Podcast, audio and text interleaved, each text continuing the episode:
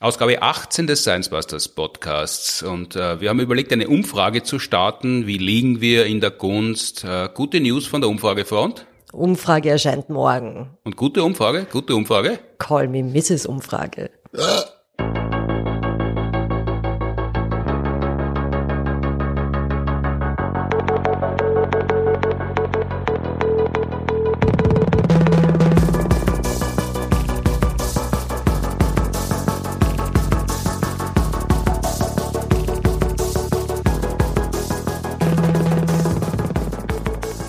Herzlich willkommen zur 18. Episode unseres Podcasts, produziert wie immer mit Unterstützung der Uni Graz und der TU Wien.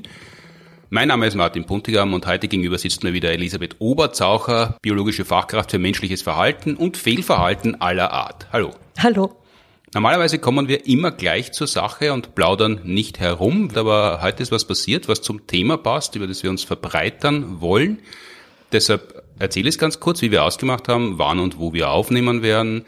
Habe ich geschrieben, bitte ausnahmsweise bei mir, also habe gedacht, ich habe bei mir geschrieben, aber weil ich solche Wurstfinger habe und die Tastatur am Handy so klein ist, habe ich nur geschrieben ihr, also nur zwei Buchstaben und gedacht, das ergibt sich eh aus dem Kontext, wie ich es bemerkt habe. Und wir haben beide nicht nachgefragt, weil für uns beide klar war und du hast bei dir gewartet und ich bei mir, wegen eines einzigen Buchstabens, die wir unterschiedlich ergänzt haben, du ein D und ich ein M und vermutlich auch ein bisschen unterstellt, der andere oder die andere ist schon wieder zu spät. Äh, ist das schon Ermessensspielraum bei Umfragen? Ist es dann schon frisiert oder ist es nur Schlamperei?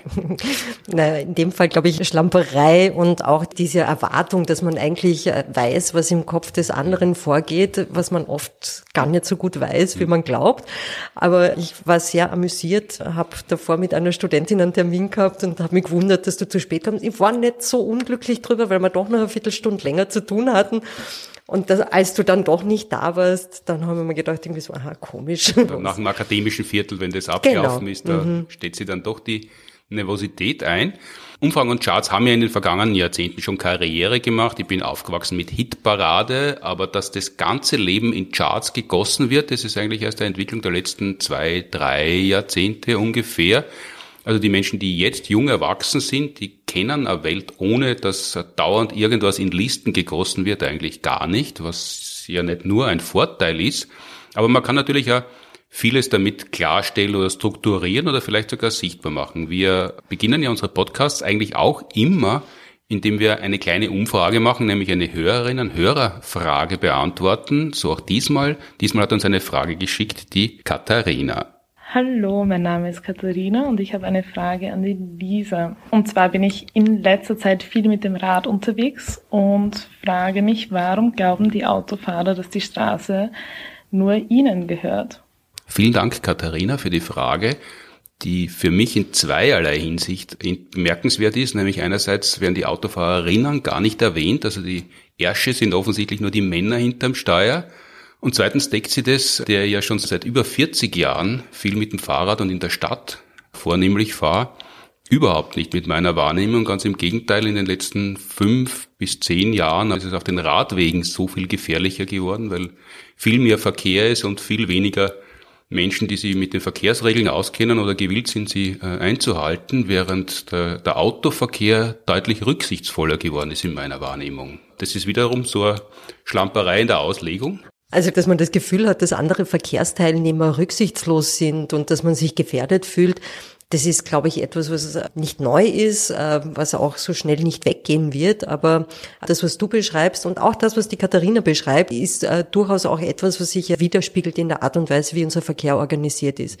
Einerseits, das, was du ansprichst, es ist viel mehr Radverkehr unterwegs. Ja, also äh, einfach die Anzahl der Radfahrerinnen hat so sehr zugenommen dass der Platz einfach nicht mehr reicht. Ja. Und deswegen ist natürlich auch viel mehr Konfliktpotenzial gegeben. Und äh, das kann auch dazu führen, dass du jetzt irgendwie so, ja, die Gefahr, die von den Autofahrern ausgeht, gar nicht mehr so stark äh, wahrnimmst, mhm. weil da jetzt plötzlich eine neue Gefahr da ist. Mhm. Also es könnte durchaus sein, dass der Autoverkehr genauso schlimm ist, wie er früher war. Nur weil jetzt plötzlich eine neue Gefahr da ist, ist die präsenter. Ich bin ja alles drei. Ich bin ja Fußgänger, Radfahrer und Autofahrer. Mhm. Und die Verhaltensweisen in Bezug auf die Kräfteverhältnisse haben sie meiner Meinung nach tatsächlich verschoben. Also auf Fußgänger, Gängerinnen wird deutlich mehr Rücksicht genommen als vor 30, 40 Jahren.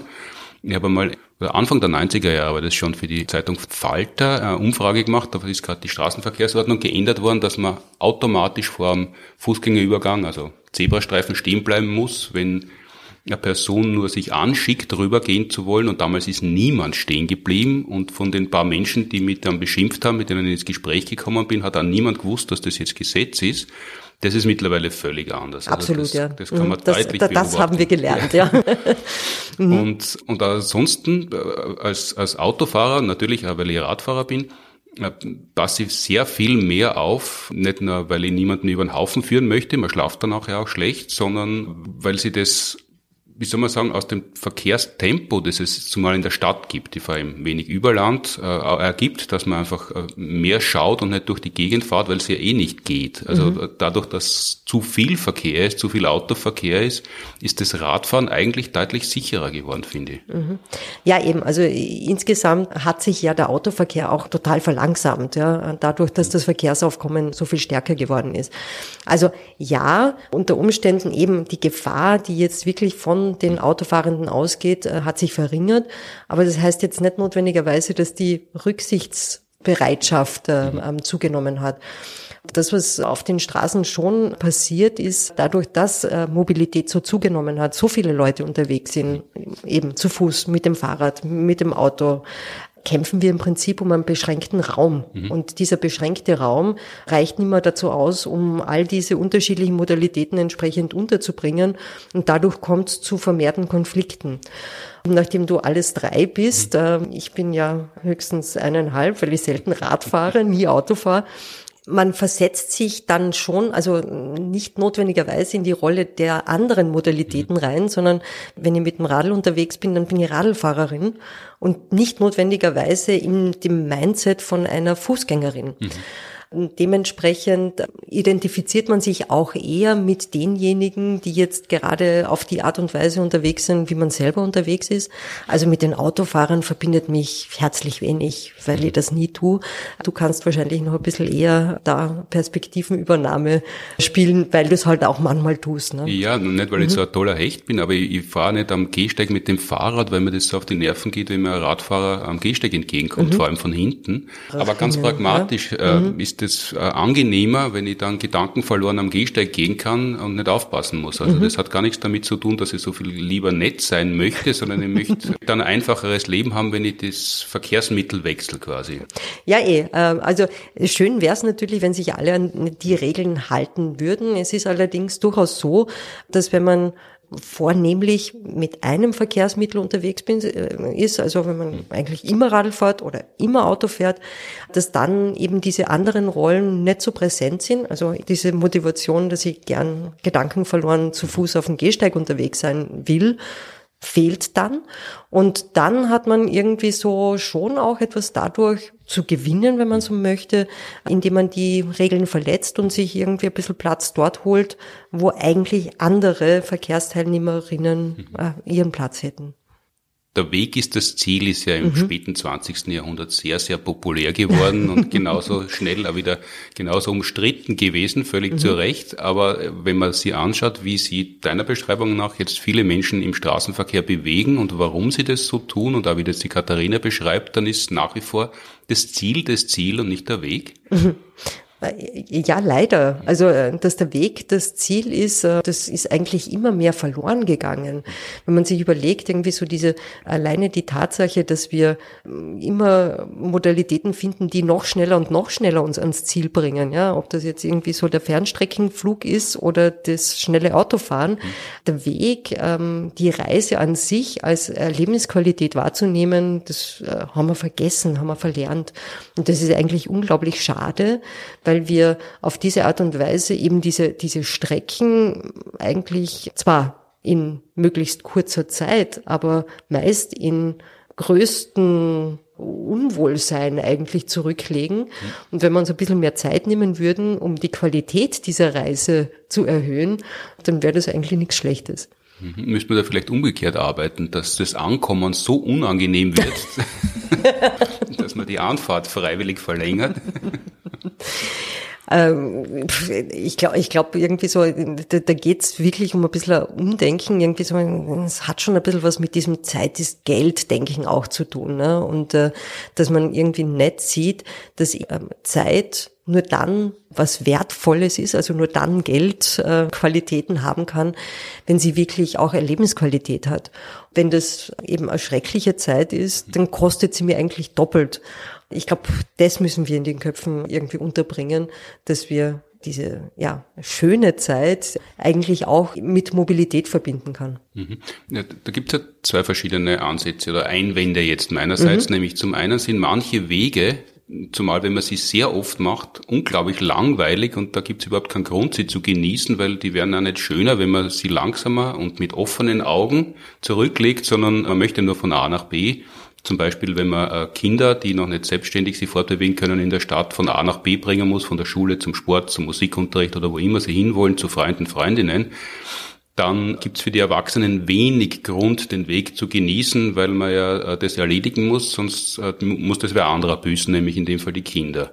Und zum anderen ist, wird ja viel geschimpft, dass in der U-Bahn die Menschen so viel aufs Handy schauen und die ganze Zeit sie in ihr Mobiltelefon vertiefen, aber das ist, das macht diese Fahrten ja viel, viel interessanter in Wirklichkeit, weil ja im Telefon eine ganze Welt aufgeht. Da, da lebt ja ein Universum drinnen, das deutlich spannender ist als das Innere von einem U-Bahn oder einem Straßenbahnwaggon.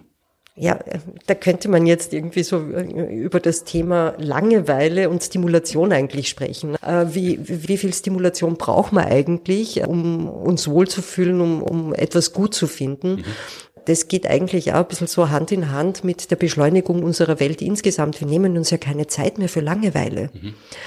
Was nicht gut ist, weil unser Geist äh, eigentlich keine Zeit mehr hat, sich auszuruhen, mal ein bisschen so den sensorischen Input runterzufahren und das Gehirn einmal selber auf Ideen kommen zu lassen, das ist oft gar keine schlechte Idee, weil da entstehen dann neue Ideen. Ansonsten füttert man nur füttert und füttert und kommt nie zum Verdauen. Mhm.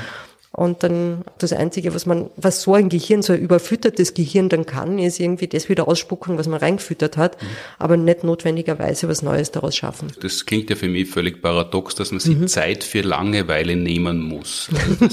also entweder es passiert, dass es mhm. langweilig ist, aber wenn man sich Langeweile einteilt, das, das klingt ja schon langweilig, dass man sich Langeweile einteilen soll. Einerseits und andererseits ist das nicht eine Fehlkonzeption, ist vielleicht zu, zu harsch, aber ist es ähm, in meiner Wahrnehmung, würde ich eher sagen, die Menschen waren immer so schnell unterwegs, wie sie es irgendwie geschafft haben und haben sie früher auch nicht Zeit für Langeweile genommen, sondern es hat halt längere Strecken gegeben, wo sie das ergeben hat, aber Zeit genommen für Langeweile, also grundlegend andere Einstellungen gegenüber der Zeit und wie man sie verbringen möchte und wie man effizient sein will, hat es eigentlich ja nie gegeben in den letzten Jahrhunderten, oder? Na eh nicht. Also wir hatten eigentlich nie die Notwendigkeit, dass man diese Langeweile beziehungsweise eben diese Reizarmut suchen haben müssen, weil das einfach automatisch gegeben war im Laufe unserer Evolutionsgeschichte. Ja. Also in der Nacht, als es keinen Fernseher gab, hat mhm. das Feuer geknistert, man hat vielleicht ein bisschen gekuschelt und äh, sich Geschichten erzählt, aber irgendwie so, das war ein, äh, also sensorisch jetzt nicht eine aufregende Zeit. Mhm. Während mittlerweile haben wir rund um die Uhr die Möglichkeit, uns permanent äh, zu stimulieren. Und deswegen entsteht jetzt erst sozusagen dieses Ding, dass man sagen muss, jetzt muss ich über etwas nachdenken, was früher automatisch passiert ist von selber. Mhm. Ja, aber wenn, wenn ich das Wort höre, Entschleunigung, dann rollt man die ja, eh, Zehennägel auf, wie wenn man jemand ein verlängertes eh. Wochenende in einer Therme schenkt. Ja, ja, ähm, das, das ist halt irgendwie so dieses Thema, dass solche Worte dann auch ja seltsam besetzt werden. Ja wiederum eben vermarktet werden, in ein Businessmodell gegossen werden. Ich glaube, es geht hauptsächlich darum, dass man jetzt ein bisschen einen anderen Zugang findet zu diesem Thema.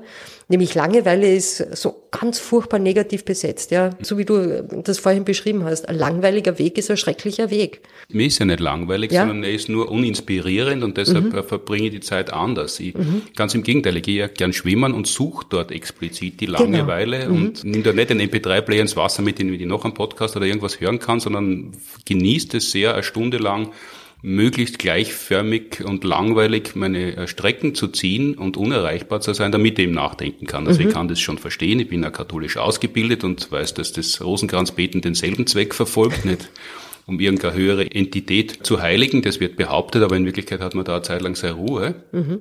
Das verstehe ich schon. Also Langeweile an sich finde ich überhaupt nicht unattraktiv. Ich finde nur nicht, dass man sie genießen muss, wo man sie vermeiden kann ich mal das jetzt irgendwie ein bisschen anders, als du irgendwie dein Leben pflegst. Aber stell dir vor, du gehst schwimmen, aber du fährst da nicht mit dem Radl hin, wie du das normalerweise machst, sondern du fährst mit dem Auto, um äh, schwimmen zu gehen, um dort eben deine Bewegung zu kriegen, fährst dann mit dem Auto wieder zurück. Mhm. Das ist eigentlich eine absurde Lebensgestaltung. Wenn du äh, deinen Körper bewegen kannst als Teil deiner täglichen Abläufe, also ich gehe viel zu Fuß, komme so zu meiner Bewegung, dann ist das im Prinzip, was das äh, Resultat betrifft, was meinen Körper betrifft, ungefähr vergleichbar. Und ich muss aber nicht jetzt extra ein Programm einfügen mhm. und habe dabei aber eben diese langweiligen Wege von mir zu Hause bis auf die Uni, bin ich eineinhalb Stunden unterwegs zu Fuß, ist auch nicht unbedingt der schönste Weg. Ich habe mein Gehirn frei, habe mich bewegt, alles gut. Unter Umständen geht es ein bisschen darum, dass eben äh, mit dem Schwimmen suchst du diese Aktivität, auch diesen, diesen leeren ähm, Kopf. Aber diesen leeren Kopf, diese Aktivität könnte man unter Umständen auch mit etwas verbinden, was du sowieso tun musst. Um jetzt wieder zurückzukommen auf die Mobilität mhm. in der Stadt, da kann man, glaube ich, sagen, ist einiges schief gelaufen mhm. auf der ganzen Welt. Da geht's ja in, in Wien eh noch einigermaßen zivilisiert zu. Es gibt öffentlichen Verkehr, der in hoher Frequenz angeboten wird im Vergleich zu anderen Großstädten. Und wenn man sie überhaupt große Städte in Asien oder Afrika anschaut oder Südamerika, was dort Verkehr genannt wird, ist ja mit dem, was bei uns Stoßzeiten sind, überhaupt nicht vergleichbar. Aber trotzdem, was wäre denn günstig, äh, nicht nur klimatechnisch, sondern auch um die Lebensqualität der Menschen zu heben, weil viele sind ja tatsächlich, und so wie die Katharina, aus ihrer Sicht guten Gründen unzufrieden damit, auf welche Gegebenheiten sie treffen, wenn sie unterwegs sind. Was wäre denn günstig zu unternehmen, dass man das ändert oder ist es überhaupt leicht zu ändern? Natürlich braucht es eine Neuverteilung oder eine Umverteilung des öffentlichen Raums. Es ist so, dass wir im Moment einfach einen großen Teil der urbanen Flächen dafür verschwenden, dass da Stehzeuge herumstehen. Also der Hermann Knoflacher hat das ja als Stehzeuge bezeichnet und das ist sehr treffend, dieser Begriff, ähm, weil ja die meisten Autos fast nie bewegt werden. In Bewegung eigentlich in der Stadt viel weniger Platz brauchen als die stehenden Autos. Wenn man die wegnehmen würde, dann hätten alle viel mehr Platz. Also wenn, wenn das Oberflächenparken nicht erlaubt wäre. Man muss den Menschen jetzt noch nicht die Autos wegnehmen, no. sondern man müsste sie nur äh, unterirdisch mhm. einbauen. Genau, also ähm, Parkhäuser, Parkflächen, die es ja eh zuhauf gibt und die ähm, doch zu großen Teilen auch leer stehen in mhm. der Stadt, wenn man die mal nutzen würde, könnte man schon viel Platz gewinnen. Ja, also äh, ich würde äh, auch auf der anderen Seite ansetzen und das Parken an der Oberfläche ähm, substanziell ähm, angleichen an das, was äh, eben Parkgarage kostet. Mhm. Weil für 100 Euro im Jahr, ähm, was sind das, fast 20 Quadratmeter Freifläche, mhm das würde ich mir zu meiner Wohnung gern dazu mieten. Ja, also das wäre schon eine schöne Sache. Also von dem her könnte man da durchaus äh, was ansetzen, äh, um eben äh, diesen Platz zu gewinnen und dann können sich einfach alle wieder besser bewegen. Mhm. Das betrifft im Prinzip alle Modalitäten, die, die davon profitieren würden. Und wenn mehr Platz da ist, dann kommt es auch weniger zu Konflikten. Dann kann man besser wieder aufeinander aufpassen. Jetzt ist eine gewisse Art von Umstieg ja gerade im Gange, äh, aus verschiedenen Gründen, aber auch aus klimatechnischen Gründen, nämlich der Umstieg vom Verbrennungsmotorauto zum Elektroauto. Wenn man sich die, die Werbungen anschaut, die vor Fußballsendungen gespielt werden, die haben sie ebenso wie der Straßenverkehr stark verändert. Also mittlerweile gibt es dort Werbung für alkoholfreies Bier und für E-Autos. Aber es gibt keine Werbung für weniger zu trinken oder weniger mit dem Auto zu fahren. Das heißt, die Entwicklung, die es momentan gibt, das ist eine massive Veränderung, aber eigentlich nur Austausch, oder? Genau. Diese Vorstellung, dass man jetzt mit Elektro Individualmobilität äh, die Klimakrise bewältigen wird, mhm. das ist natürlich vollkommen absurd weil Individualverkehr, motorisierter Individualverkehr, auch wenn er elektrisch betrieben ist, äh, alles andere als nachhaltig ist. Also da ein Umsteigen auf aktive Mobilität, besonders was die Stadtverkehre betrifft, ist unumgänglich. Mhm. Vor allem auch deswegen, weil es ja nichts Absurderes gibt, als mit dem Auto unterwegs zu sein in der Stadt. Also ich bin jetzt mit dem Taxi dahergefahren, ja, weil ich jetzt so spät, also ja, wegen diesem ganzen Gemurks. und habe festgestellt, ich war jetzt vielleicht fünf Minuten schneller, als wenn ich öffentlich hergefahren bin. Und das ist äh, eben steht sich überhaupt nicht dafür, vor allem wenn man sich überlegt, dass es auch noch ein Vermögen kostet, äh, so mit dem Taxi zu fahren. Ja, also grundsätzlich haben wir schon gedacht, es geht ein bisschen schneller, aber nein, es geht nicht schneller. Eben, ich bin ja nie mit dem Auto unterwegs, deswegen überschätzt man ja dann auch das, was das Auto kann. Dementsprechend, also mit dem Radl, wenn ich jetzt ein Rad zu Hause gehabt hätte, wäre wahrscheinlich substanziell schneller gewesen. Mhm weil ich da doch ein bisschen direktere Routen habe, weniger in den, vor den roten Ampeln stehe, diesen einen Stau da vermieden hätte und sonst, sonstiges. Das ist eine völlig absurde Idealisierung des mhm. Straßenverkehrs in der Stadt. Man steht mit dem Fahrrad genauso vor den roten Ampeln, ja, ja, man kann gar nicht so gut Fall. ausweichen mhm. und man steht sehr, sehr lang, weil das fast das gesamte Ampelleitsystem auf den Autoverkehr abgestimmt ist. Jetzt, um auf die Frage von der Katharina zurückzukommen, kann das einfach auch von Ihrer Warte aus persönliche Wahrnehmung nicht nur, sondern eine selektive Wahrnehmung sein, dass Sie vielleicht früher, es haben ja sehr viel mehr Menschen dem Vernehmen nach äh, während der Pandemie zum Radfahren begonnen in der Stadt äh, oder in den letzten Jahren überhaupt, dass sie früher halt hauptsächlich zur Zerstreuung über Landpartien oder am Wochenende mit dem Fahrrad unterwegs gewesen ist, unternommen hat und jetzt das halt als Verkehrsmittel nutzt und jetzt erst draufkommt, äh, was eigentlich Straßenverkehr bedeutet oder vielleicht ist sie jetzt gerade in einem Alter, wo ihr Leben sie äh, in Richtung Berufstätigkeit ändert und man hat andere Arbeitszeiten und man ist zu anderen Zeiten unterwegs.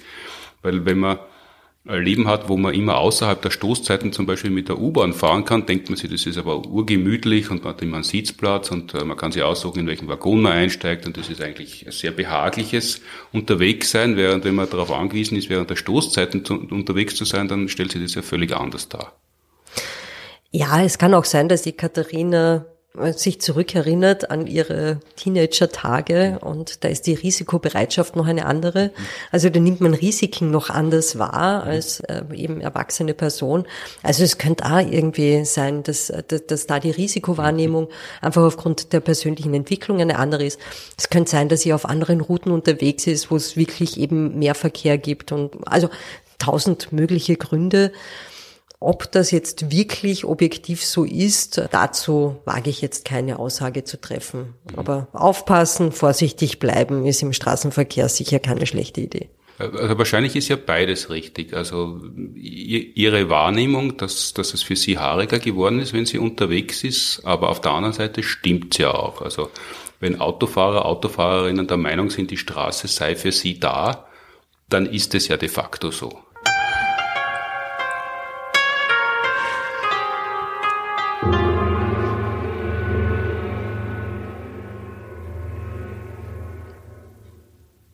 Das war die Frage von der Katharina ausführlich beantwortet und mit vielen Ausschweifungen. Danke vielmals für die Frage. Dieses äh, viele Fachwissen rund um Mobilität in der Stadt, am Land und wie sich Menschen dabei verhalten oder nicht verhalten, das hast du ja durch das erworben, was man Studien nennt, aber in Wirklichkeit äh, sind die viele Studien, die du machst oder viel wissenschaftliche Arbeit, die du machst, das sind ja auch Umfragen die ja in letzter Zeit nicht unbedingt im Ansehen gestiegen sind. Also wenn man heute nur das Wort Umfrage auf der Kabarettbühne erwähnt, ist schon lustig. Früher hat es niemanden interessiert. Wie ist es denn bei den Umfragen? Die haben jetzt halt zufällig Pech gehabt, weil sie da in diesen Korruptionsdunst geraten sind, aber die sind schon alle immer gleich seriös oder gibt es da Unterschiede? Also zuerst muss ich noch, noch was anderes, ich muss kurz widersprechen. Die meisten meiner Studien sind keine Umfragen. Okay. Also ich bin Verhaltensbiologin, das heißt, ich beobachte hauptsächlich Verhalten, mhm. mache physiologische Messungen und dergleichen. Befragungen ergänzen mhm. das Ganze, aber dass ich jetzt rein Umfragen mache, kommt sehr, sehr selten vor.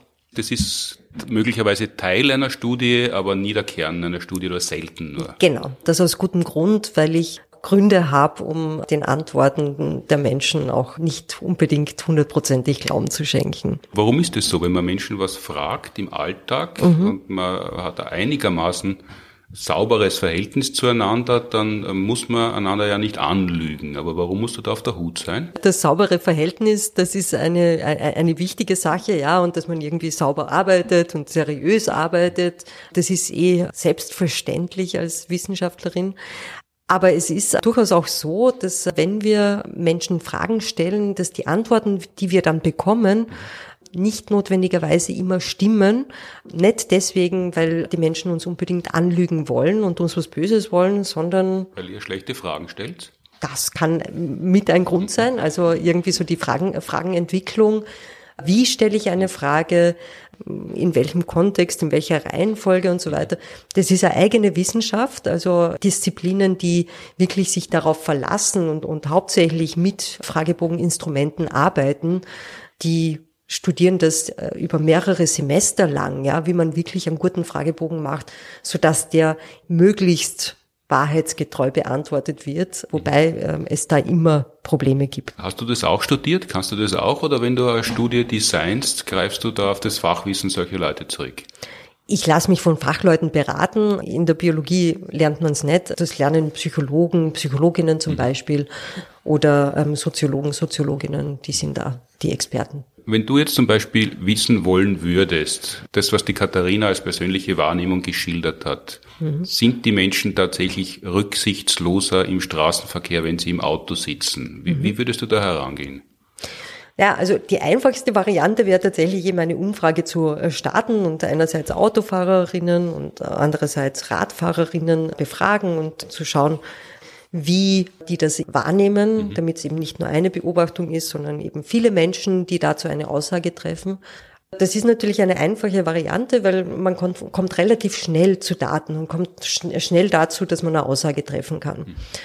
Allerdings ist es immer so eine Sache, naja, so erscheint es mir halt. Ja. Ob das auch tatsächlich so ist, ist immer noch nicht gesagt. Mhm. Also deswegen würde ich als Verhaltensbiologin schon hergehen und äh, systematisch das Verhalten beobachten.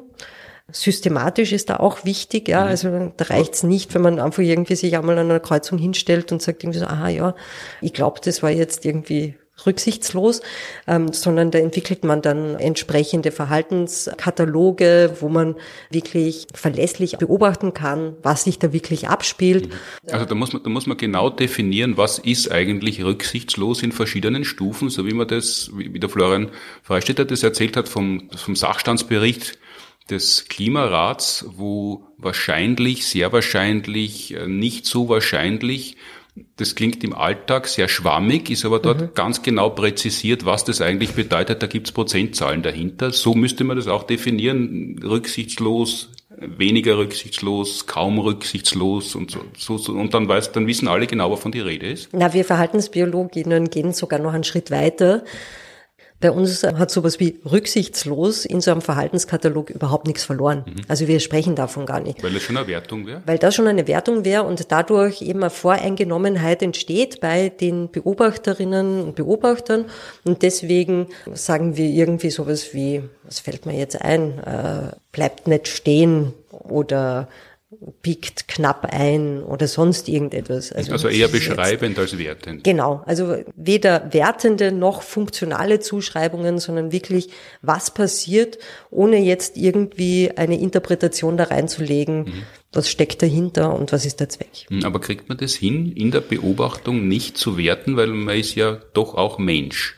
Ja, das ist also das ist das ist äh, tatsächlich eine sehr schwierige Angelegenheit. Es gibt da so unterschiedliche Maßnahmen, die wir treffen, um äh, eben da äh, diesen Fehler möglichst zu minimieren.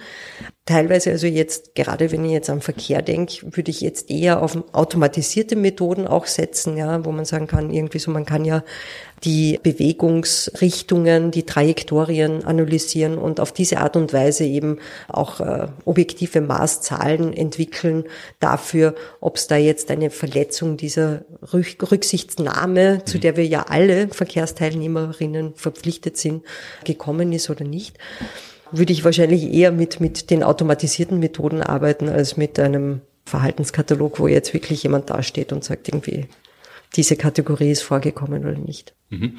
Wenn ihr jetzt Daten erhoben habt, mhm. du bist ja selten allein, meistens ist es ein Team. Mhm. Wie geht man denn? Ja. das ist nämlich viel Arbeit. das ist ja so ein bisschen untergegangen in der Pandemie, wo es so viele Studien die ganze Zeit gibt, dass jede einzelne Studie, wenn sie ordentlich gemacht ist, ja tatsächlich sehr viel Arbeit ist. Mhm. Genau hängt jetzt wiederum davon ab, irgendwie so mit welcher Methode man arbeitet und dergleichen, was während der Pandemie ja sehr viel stattgefunden hat, weil es ja auch aufgrund eben dieser Kontaktbeschränkungen möglich war, waren diese Online-Befragungen. Und bei diesen Online-Befragungen gibt's ja auch äh, eben Plattformen, wo man sich Versuchsteilnehmerinnen kaufen kann. Mhm. Die kriegen dann ein paar Cent, um an einer Befragung teilzunehmen. Also und so wie, wie, wie das der Herr Karl aus den 30er Jahren, aus den politischen Aufmärschen berichtet, dass sie halt ein bisschen Geld gekriegt haben, damit sie mitmarschieren und je nachdem, wer zahlt hat, dort ist er mitmarschiert. ein bisschen so in der Art. Das ist wahnsinnig schlecht bezahlt. Also wenn man jetzt tatsächlich ein Einkommen generieren möchte auf diese Art und Weise, also als professionelle Umfragenteilnehmerin, mhm ähm, dann muss man sehr viele machen und das macht man dann, indem man sehr, sehr schnell da Antworten ankreuzt. Das heißt im Prinzip irgendwie so, man kreuzelt einfach irgendwas an, ähm, nur um da durchzukommen. Also das gibt's Menschen, die mhm. damit einen Teil ihres Lebensunterhalts bestreiten? Ja. Mhm. Ja, und das ist ähm, auch Online-Befragungsplasma spenden quasi. genau. Und das ist äh, tatsächlich auch bei mir so so so eine rote Flagge. Dann kann ich so einen Tipp äh, geben, wenn die Befragung mit M-Turk, also M-Turk geschrieben, mhm. äh, erhoben worden sind. Ähm, das sind eben genau solche gekauften Teilnehmerinnen. Das muss man mit großer Vorsicht genießen, weil äh, da eben die Fehlerquote einfach sehr groß ist, weil äh, da die Leute eigentlich das nicht ernst nehmen, sondern mhm. fürs Geld teilnehmen. Mhm. Woher kommt der Name M-Turk? Mechanical Turk. Also dieses, dieses alte mhm. Schaugeschäft, wo jemand drinnen gesessen ist und das hätte aber ein Schachcomputer sein sollen. Genau. Warum macht man sich da überhaupt die Mühe, Menschen zu erheben? Weil man das doch noch nachweisen muss, dass man Menschen befragt hat? Weil das könnte ja ein Computer, der ordentlich programmiert ist, wesentlich besser erledigen, irgendwas anzukreuzen. Naja, es ist in der Wissenschaftsgemeinschaft noch nicht ganz angekommen, dass man diesen Daten nicht trauen sollte. Also es gibt einfach immer noch Publikationen und wenn man unter Publikationsdruck äh, steht und äh, schnell an Daten kommen muss, dann macht man das vielleicht. Mhm. Und das muss man aber ausweisen in der Studie. Genau, also das äh, schreibt man dann in den Methoden rein und dann habe ich das Paper fertig gelesen.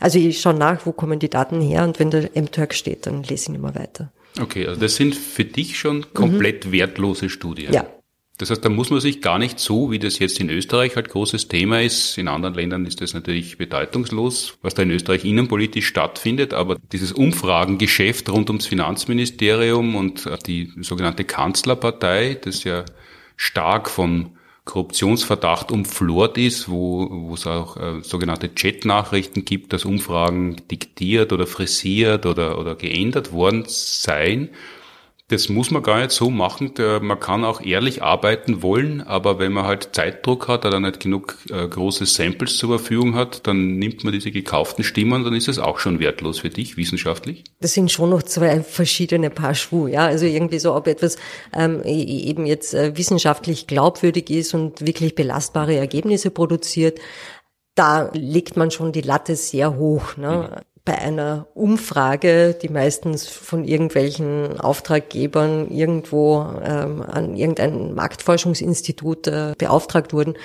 da liegt ja die Latte ähm, grundsätzlich schon viel niedriger. Also das ist ja niemals eine wissenschaftliche Arbeit, sondern da will man halt mal so kurz die Temperatur fühlen. Mhm, aber die Marktforschungsinstitute, die Leute, die dort arbeiten, sind ja ordentlich ausgebildet. Die werden ja. das jetzt brüsk von sich weisen, dass dort nie wissenschaftlich gearbeitet wird. Die Methoden grundsätzlich, die ein seriöses äh, Institut einsetzt, die sind schon einigermaßen gut, ja, also wenn man so sagt. du merkst, ich also habe echt, im, du bist im echt, Kontext befangen. Nein, ich bin nicht im, äh, ich habe echt ein Thema mit mit Befragungen mhm. insgesamt. Ja, wenn man es wirklich nicht sich wahnsinnig bemüht, um äh, all die Schwachpunkte, die Befragungen eh automatisch so mit sich bringen. Mhm gegen die was zu tun, dann ist das, was dabei rauskommt, halt ähm, wirklich mit Vorsicht zu genießen. Und das ist nicht unproblematisch, wenn man eben Umfragen dann auch publiziert, mhm.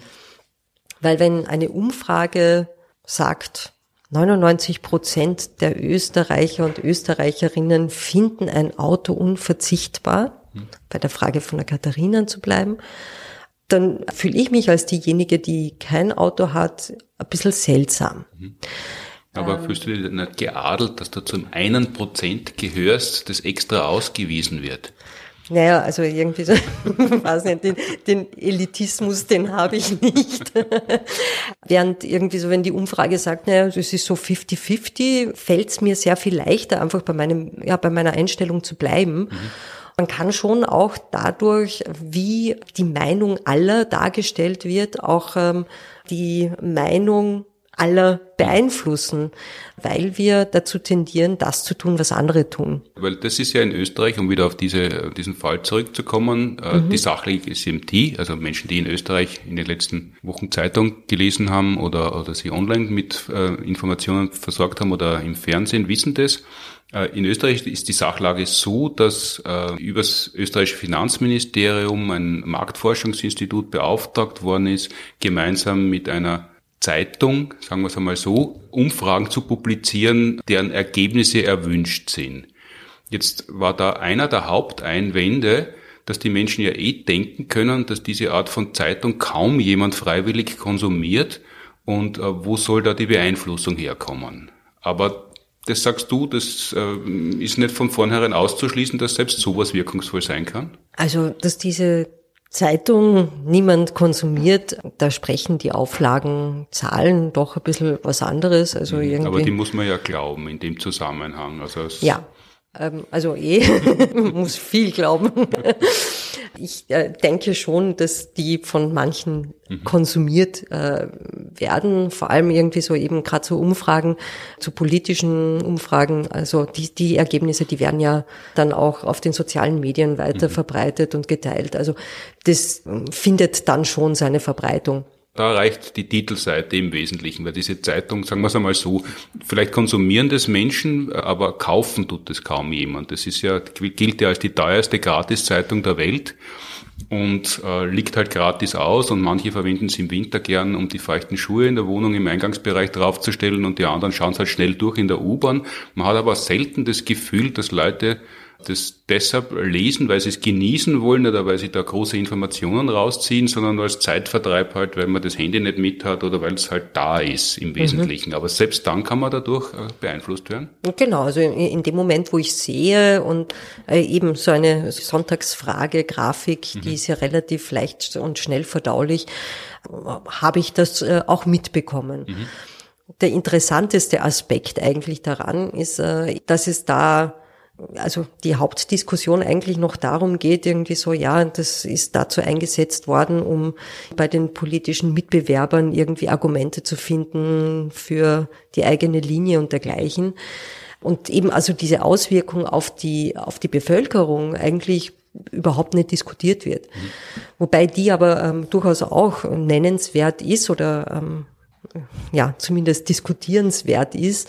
Deswegen, weil dieses Phänomen, dass wir das Verhalten anderer imitieren und uns davon anstecken lassen, ja eben auch nichts ist, was jetzt nur uns Menschen eigen ist, sondern das gibt es auch bei anderen Tieren durchaus verbreitet, äh, bis hin zu Dingen, wo man sich denkt, das ist eigentlich fast schon kontraproduktiv, äh, bei der Partnerwahl beispielsweise. Mhm.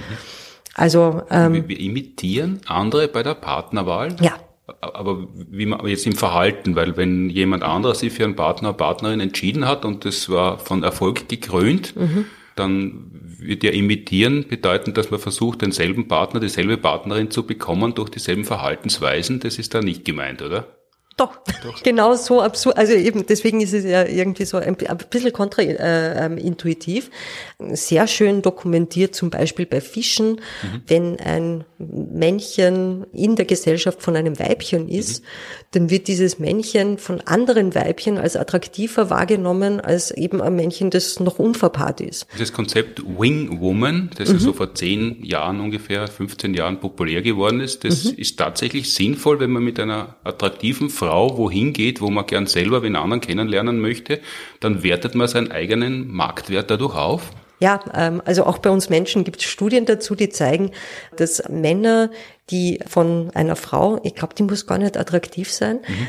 angeschaut werden als attraktiver eingeschätzt werden, als äh, wenn die Frau zum Beispiel in die andere Richtung schaut. Aber auch wenn die Frau das Gesicht verzieht und sie offensichtlich graust, während sie hinschaut, dann ist das derselbe Effekt, oder sie muss schon freundlich oder neutral zumindest Neutral. Ähm, also es wäre natürlich eine interessante äh, Frage, wie die Gesichtsausdrücke äh, sich dann auswirken. Das, das, das hat man sich noch nicht angeschaut, aber das ja, finde ich lustig. Das heißt, nur die Anwesenheit einer völlig unbeteiligten anderen Person in nehme an, das gilt äh, andersgeschlechtlich auch. Das heißt, für, wenn Frauen von Männern betrachtet werden, gelten die auch als attraktiver.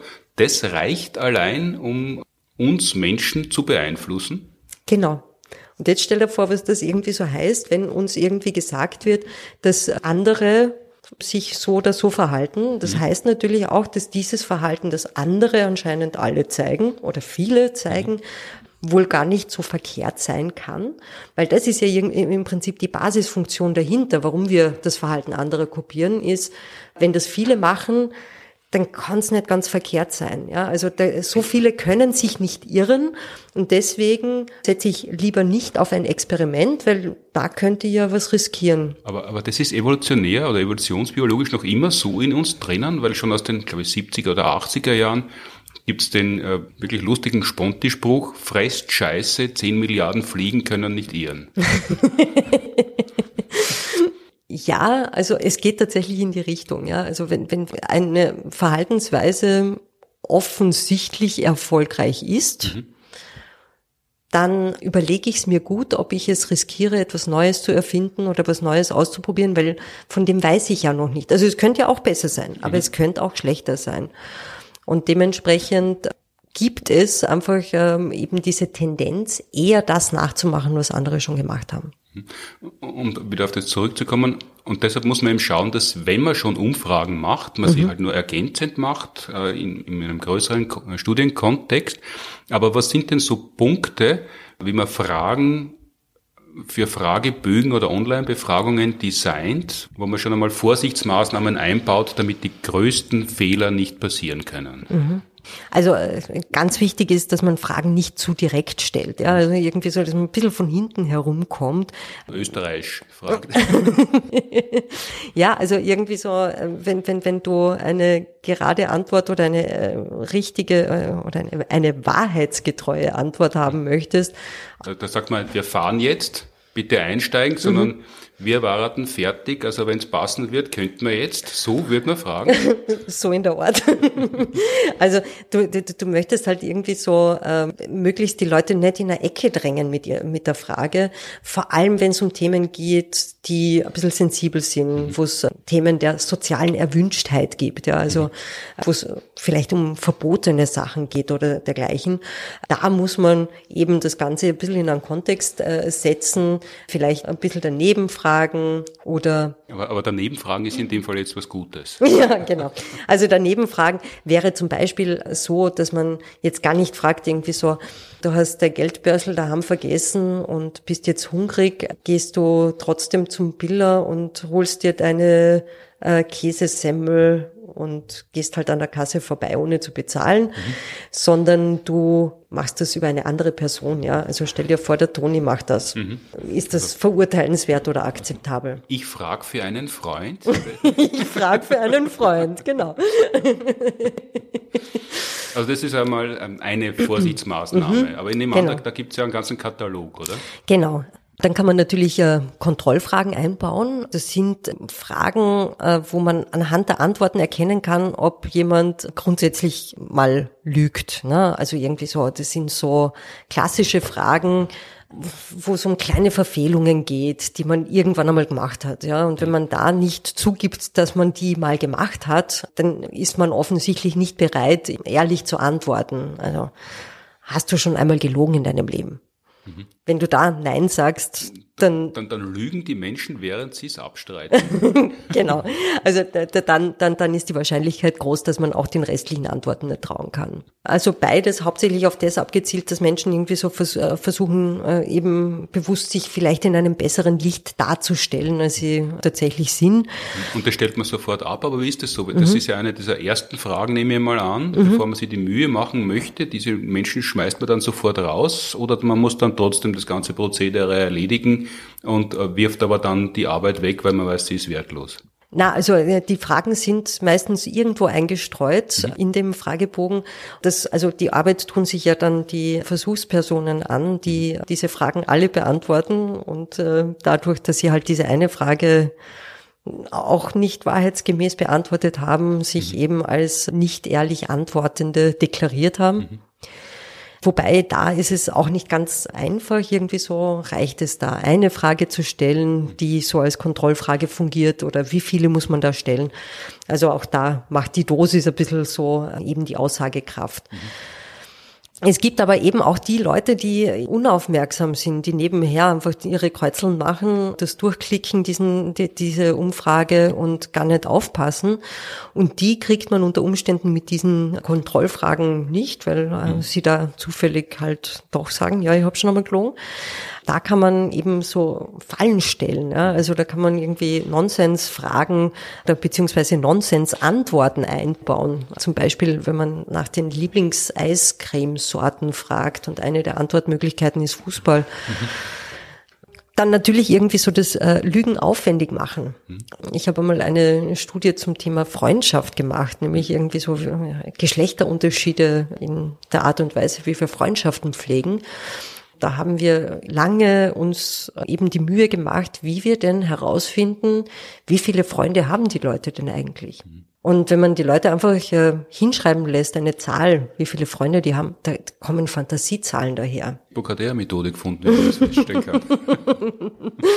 genau. Das, was wir dann gemacht haben, war, dass wir nicht die Zahl hinschreiben haben lassen, sondern die mussten die Initialen hinschreiben. Mhm. Und da wird dann einfach irgendwie so dieses Übertreiben dann wahnsinnig aufwendig. Und wir haben einen Teilnehmer gehabt, ich kann mich erinnern, dass er männlich war, aber der hat wahrscheinlich wahnsinnig übertrieben, weil der bei den Initialen seiner engen Freunde ähm, auf eine Zahl von über 30 gekommen ist. Mhm. Enge Freunde über 30 ähm, klingt höchst unwahrscheinlich, aber ähm, alle anderen haben sich in ähm, sehr realistischen Bereichen bewegt. Also 0 bis 5. 10.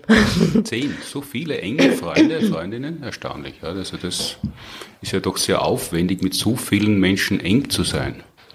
Ja, es ist total aufwendig. Also irgendwie so mit äh, ähm, zehn Menschen enge Freundschaftsbeziehungen äh, aufrechtzuerhalten, das ist schon ein Fulltime-Job. Also in der Regel äh, sind so fünf bis sieben. Ja, und dann kann man natürlich Fragen auch wiederholt stellen. Also wenn man am Anfang irgendwie fragt, äh, würdest du Essen Sie gern Käse? Das fragt man noch einmal. So was Banales, aber schon was, was Naja, also, also, das kann schon, schon eine Frage sein, die, die, die Teil des Fragebogens ist, mhm. ja, ähm, und du stellst sie halt irgendwie zweimal oder dreimal im Laufe des, der Befragung.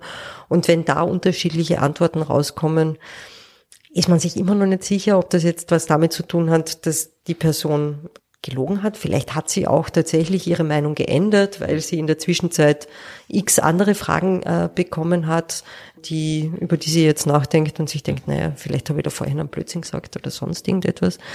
Was auch ein Punkt ist, ja, also wenn man sich überlegt, wie lange Fragebögen sein können, mhm. das ist ja auch eine Fehlerquelle, ja. Also ähm, kurze Befragungen sind in der Regel besser, weil da die Menschen noch ausgeruht antworten können. Mhm. Und wenn sie zu lang werden, dann sind sie einfach schon müde und diese Erschöpfung ähm, führt einfach dazu, dass sie Fehler machen. Mhm. Aber was ist in dem Fall jetzt kurz oder lang? Darüber streiten sich die Geister. Also ähm, so, so einen äh, genauen Punkt kann man auch deswegen nicht äh, setzen, weil es auch davon abhängt, welche Fragen gestellt werden. Also sind das jetzt wirklich anstrengende Fragen, über die ich länger nachdenken muss, oder ist das etwas, was ich eher aus dem Bauch heraus ähm, sehr schnell, schnell beantworten kann? Es hängt auch davon ab, wie abwechslungsreich ist das Ganze. Also wenn es sehr eintönig wird, dann muss ich früher abbrechen, als wenn es abwechslungsreicher ist und dergleichen. Wie so oft im Leben ist ja da die Antwort, kommt drauf an. Genau. Aber so nur drei Fragen, das wäre auf jeden Fall unseriös. Ja, also mit drei Fragen äh, habe ich eigentlich im Prinzip noch nichts wirklich erfahren. Mhm. Ähm, vor allem, weil es ja auch darum geht, wenn ich eine Befragung durchführe, dann, dann, dann will ich ja etwas über eine gewisse Bevölkerungsgruppe, Grundgesamtheit aussagen können. Mhm. Ja? Also eh, wenn ich was über das Wahlverhalten äh, der Österreicher und Österreicherinnen aussagen möchte, dann ähm, sollte ich die auch repräsentativ abbilden in meiner Stichprobe. Mhm. Und dazu brauche ich auf jeden Fall eben ein paar sogenannte demografische Daten, also eh Alter, Geschlecht, ähm, Ausbildung, Einkommen etc. etc., mhm. um eben sicherzustellen, dass die Menschen auch eben die Bevölkerungsstruktur in irgendeiner Form einigermaßen abbilden. Und wenn ich das nicht mache, äh, und das ist eigentlich schon, das sind schon einige Fragen, die ich stellen muss. Mhm. Also mit drei Fragen ist das nicht mhm. abgedeckt und dann habe ich noch gar nicht angefangen mit dem eigentlichen Fragebogen. Man muss sicherstellen, dass, dass man breit genug streut, mhm. wenn man repräsentativ äh, Aussage finden und dann auch treffen möchte. Mhm. Das heißt, so ein Sample, wo man sich denkt, man hat jetzt eine Umfrage gemacht, dann nehme ich dasselbe Sample noch einmal, brauche ich nicht äh, die Teilnehmer, Teilnehmerinnen neu küren, das wäre schon eine Fehlerquelle. Absolut. Und das ist auch äh, mit ein Problem, das äh, eben in vielen Sozialwissenschaften herrscht, dass äh, eben viele Studien mit Studierenden durchgeführt werden. Ausschließlich mit Studierenden, wo man dann natürlich äh, nur bedingt Aussagen darüber treffen kann, wie denn die Menschen als Ganzes so äh, agieren. Ja. Und das wird aber gemacht. Ja. Also irgendwie so, man macht eine Studie mit äh, lauter Soziologiestudierenden meinetwegen, äh, versucht daraus Schlüsse zu ziehen, wie denn die Menschen so tun. Und da ist es eben ganz, ganz wichtig, dass man eben mit ich sag zu meinen Studierenden immer ein bisschen augenschmunzelnd, mit echten Menschen arbeitet, also irgendwie rausgeht in die richtige Welt und nicht äh, in der Uni drinnen bleibt und äh, ähm, dadurch eben dafür sorgt, dass das ein bisschen ausgewogener ist. Ich zum Beispiel schreibe nie Bewertungen irgendwo und wenn jemand anruft, was jetzt eh kaum noch passiert nach vielen Jahren und äh, mit so einer Umfrage einlädt, äh, nehme ich nie teil. Das heißt, ganz viele Menschen äh, erwischt man ja sowieso nie, wenn man sie nicht direkt versichert. Mhm, genau. Und deswegen arbeite ich tatsächlich sehr gerne mhm. im öffentlichen Raum, weil da einfach die Menschen mhm. eigentlich, ja, alle Menschen unterwegs sind. Ja, und äh, was da halt dann noch dazu kommt, ist, dass man schaut irgendwie so, dass man Stadt und Land entsprechend abbildet, auch äh, eben internationale Studien entsprechend macht, äh, um nicht aus der Wiener Stadtbevölkerung Schlüsse zu ziehen, wie denn es in Südamerika irgendwo so zugehen könnte. Also da kann man natürlich groß auffächern und Fehlerquellen ausschließen. Mhm. Ich muss jetzt natürlich noch präzisieren, ich schreibe natürlich schon ab und zu Bewertungen, weil man muss ja ab und zu Bewertungen schreiben, sonst wird man aus dem Geschäftsmodell ausgeschlossen. Wenn man auf Ebay irgendwas erschwingt mhm. oder verkauft, muss man nachher bewerten, sonst darf man immer weiter mittun nach einer gewissen Zeit. Das ist natürlich Anlass für Menschen zu lügen, damit sie was erledigen, was sie überhaupt nicht interessiert. Mhm. Und du hast am Anfang schon gesagt, man muss auf der Hut sein, weil die Menschen oft nicht die Wahrheit sagen und zwar manchmal nicht einmal absichtlich lügen, mhm. wobei unabsichtlich lügen geht eh nicht, aber dann, dann gibt man halt unabsichtlich äh, falsch Auskunft. Aber warum machen Menschen das, außer sie machen es mutwillig? Einer der Gründe ist eben das Thema der sozialen Erwünschtheit. Mhm. Also, dass wir, dass wir Antworten geben, von denen wir der Meinung sind, dass die gerne gehört werden. Mhm. Und da geht es dann um eben soziale Regeln in der Regel, von denen man dann angibt, dass man denen eh immer folgt und die niemals verletzen würde. So wie ich sage, ich fahre niemals mit dem Rad am Gehsteig. Aha, jetzt kommst raus damit. Also es stimmt, aber das wäre so eine soziale Erwünschtheit. Genau, also ähm, wenn du es trotzdem tun würdest, mhm. äh, aber ähm, behauptest, du machst es nie, das wäre klassisch eben ähm, durch soziale Erwünschtheit motivierte Falschangabe. Andere Geschichte auch äh, eben, wie viel Menschen spenden zum Beispiel. Ja, also da geben Leute an, also viel mehr zu spenden, als sie es tatsächlich tun. Lässt sich ja einfach dadurch überprüfen, dass man irgendwie so diese Summen gegeneinander ähm, aufträgt und das ähm, findet nie zu einer Übereinstimmung und das ist selten so, dass das äh, unterboten wird. Mhm auch äh, eben, wie viele Sexualpartnerinnen man schon hatte. Da geben die Menschen auch nicht die richtige Zahl an. Aber geben Sie da in der Regel mehr oder weniger an? Es war äh, an sich immer so, dass Männer die Zahl eher übertrieben haben und Frauen die Zahl eher untertrieben haben. Mhm.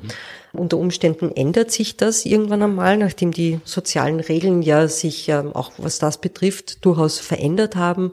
Also mittlerweile ist es jetzt für Frauen nicht mehr ganz grässlich, wenn sie mehr als einen Sexualpartner hatten in ihrem Leben.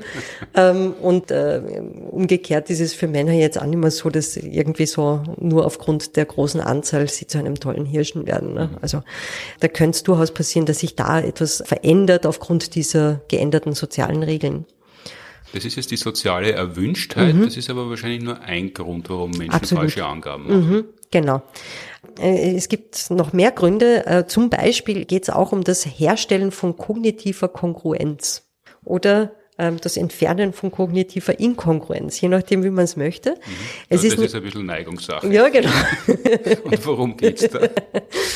Es ist ja so, dass wir irgendwie so ein bisschen ein Konzept von uns haben, mhm. was denn an Verhalten zu uns passt, wofür mhm. wir stehen und was wir denn so tun. Und äh, wenn wir aber eben in unserem Alltag so handeln, dann tun wir oft Sachen, die jetzt nicht unbedingt diesem Konzept entsprechen. Mhm. Wenn wir dann irgendwie so im Nachhinein gefragt werden, im Rahmen einer Befragung, was wir denn getan haben, dann sagen wir eher das, was zu diesem Selbstkonzept von uns passt als das, was wir wirklich getan haben. Also im Prinzip schieben wir uns unsere Erinnerung dann auch so zurecht, dass unsere vergangenen Handlungen zu dem passen, was zu unserem Selbstbild eigentlich passt. Mhm. Aber weil wir es gern selber schön haben wollen, unser Selbstbild, oder weil es uns wurscht ist und wir erledigen es und dann machen wir was anderes weiter? Na, wir haben es gern selber schön. Mhm. Tatsächlich, ähm, es ist anstrengend, wenn die Dinge nicht zueinander passen. Also das ist psychologisch tatsächlich ein anstrengender Prozess, das irgendwie so diese Unstimmigkeiten äh, bedenken mhm. zu müssen. Und deswegen werden diese Unstimmigkeiten einfach entfernt aktiv entfernt. Das heißt, wir selber in uns sind mhm. ungern unaufgeräumt ja. und im Zweifelsfall wird der Spitzendeckel drüber gelegt, das schöner ausschaut. genau. Wenn man nimmer, den Fleck nicht mehr entfernen kann, dann lieber Spitzendeckel drüber.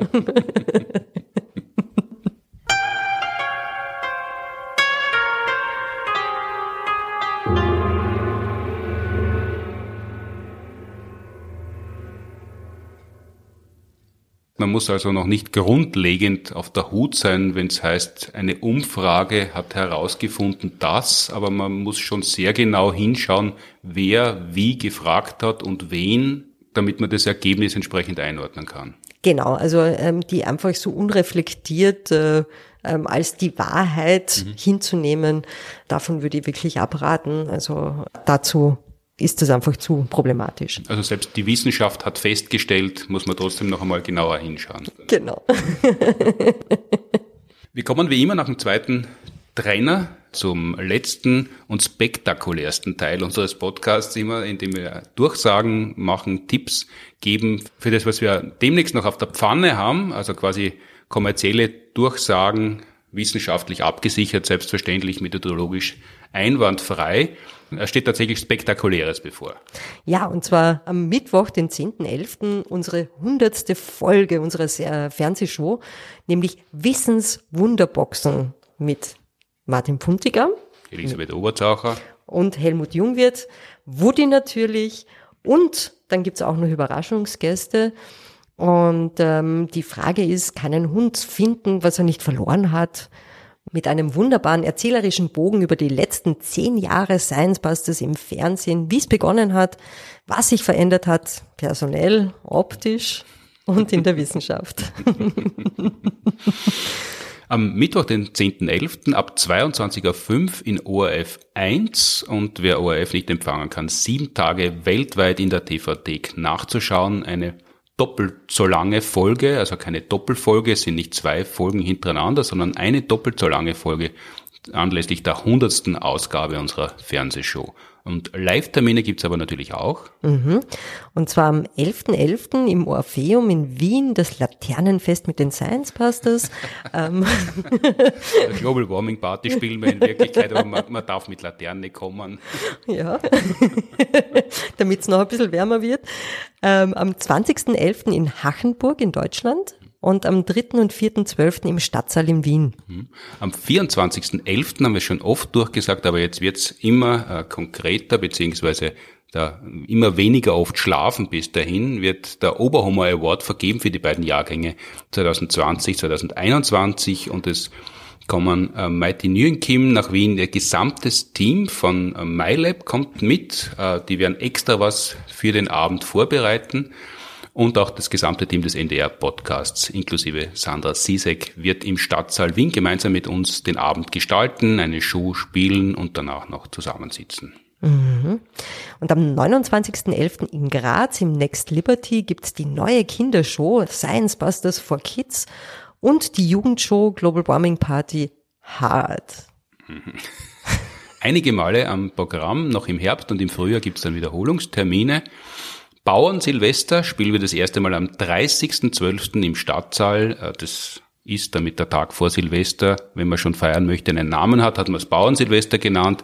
Spielen wir im Line-Up Florian Freistetter, Martin Moder, Ruth Grützbauch, Astronomiekollegin von Florian Freistetter, die haben gemeinsam studiert. Sie hat gerade ein tolles Buch herausgegeben, erstmals bei uns auf der Bühne und ich und tags darauf dann dreimal im Studio Molière veranstaltet vom Schauspielhaus die jährliche Silvestershow Naturwissenschaftlicher Jahresblick des Science Busters.